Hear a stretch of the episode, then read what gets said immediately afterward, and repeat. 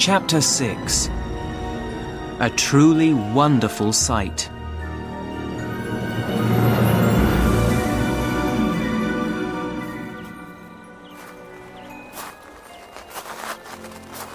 What shall we call this place? asked Lord John after breakfast. It can only have one name the name of the man who discovered it. This is Maple White Land, said Challenger. We all agreed. We made our camp as safe as possible, building a wall of sharp plants around it. Then we began our first journey into Maple White Land. The plateau was full of unusual things. Our scientists discovered many interesting plants and flowers. Late that first morning, we found some great footprints in the earth and followed them excitedly.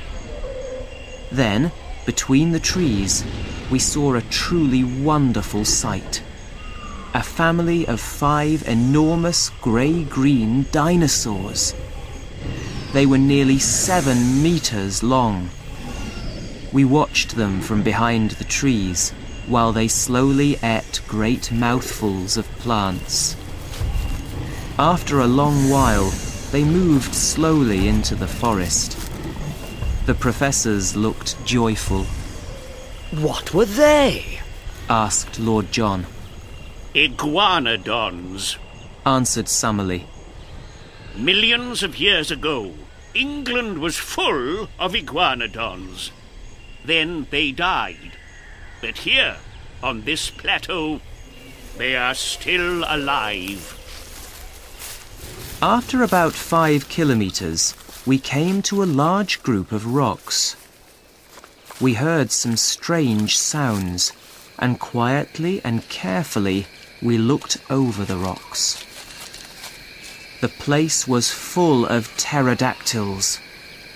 There were thousands of the things sitting around little lakes of stagnant water.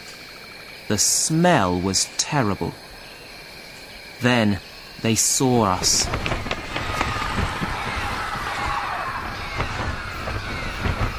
One after the other, they sailed up into the sky and flew around us in a large ring.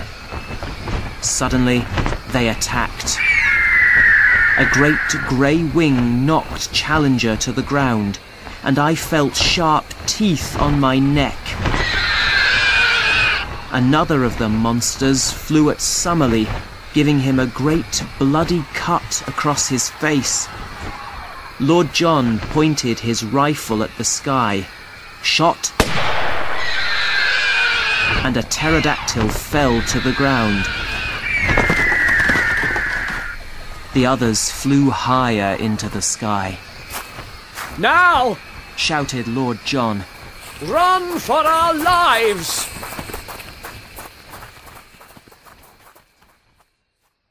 We escaped back to our camp, thinking that the day's adventures were at an end. But a surprise met us.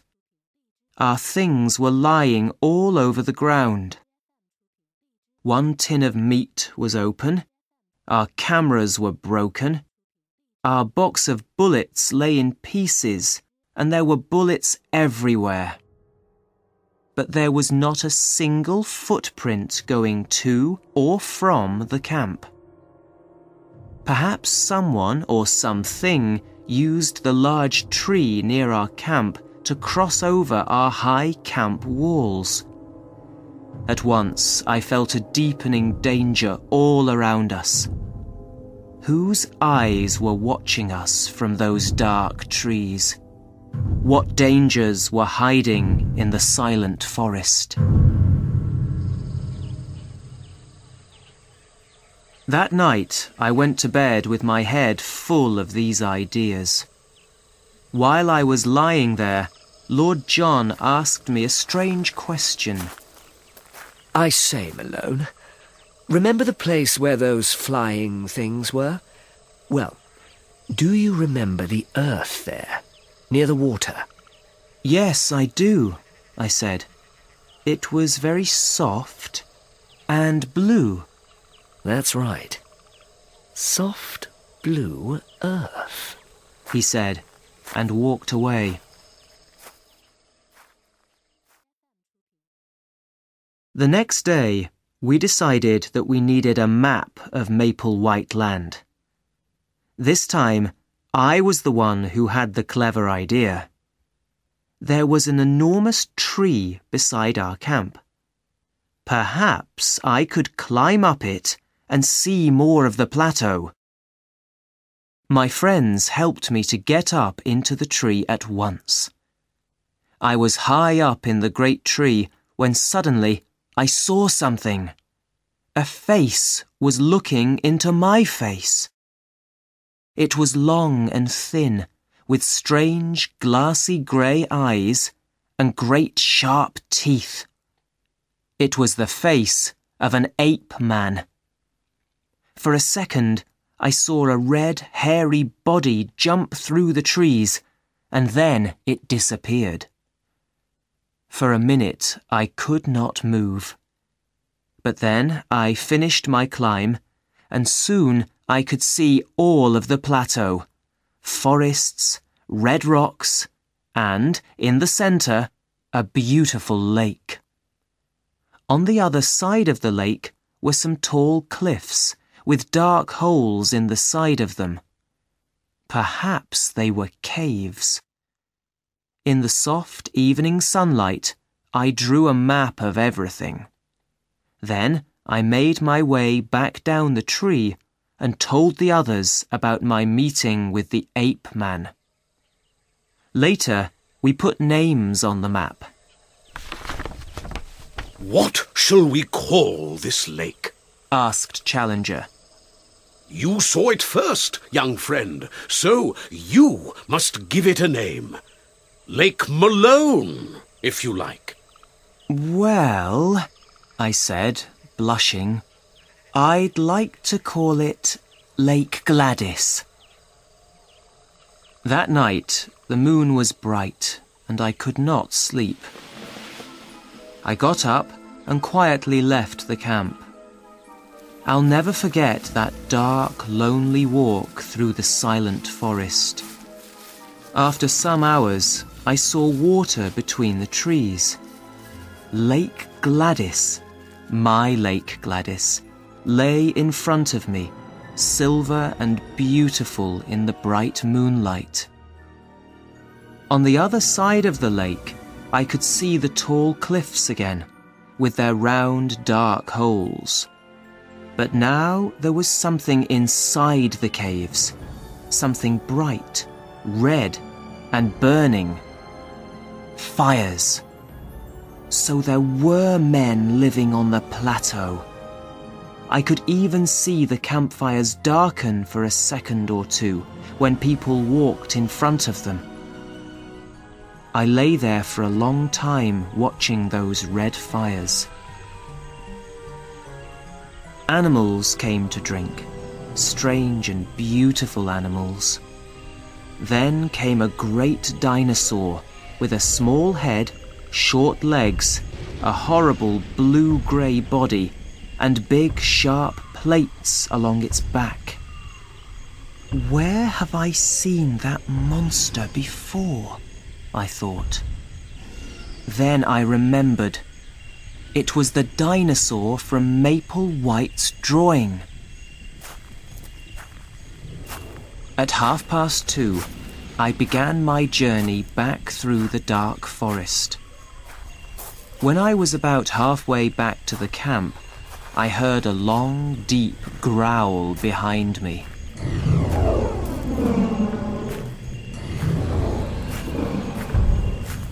I walked faster, and the sound became louder and closer. Something was following me. My skin grew cold. I turned round, and suddenly I saw it an enormous dinosaur standing more than 12 meters tall. It gave a loud roar, and I saw its enormous sharp teeth and the red blood around its horrible mouth. This was a meat eating dinosaur, one of the most terrible monsters that has ever lived. I turned and ran, but the monster's great legs carried it nearer and nearer to me, and its roar became louder and louder. I ran and ran faster than I have ever run in my life. I felt its hot body close behind me. Then there was a sudden crash. I was falling down, down into something deep and dark.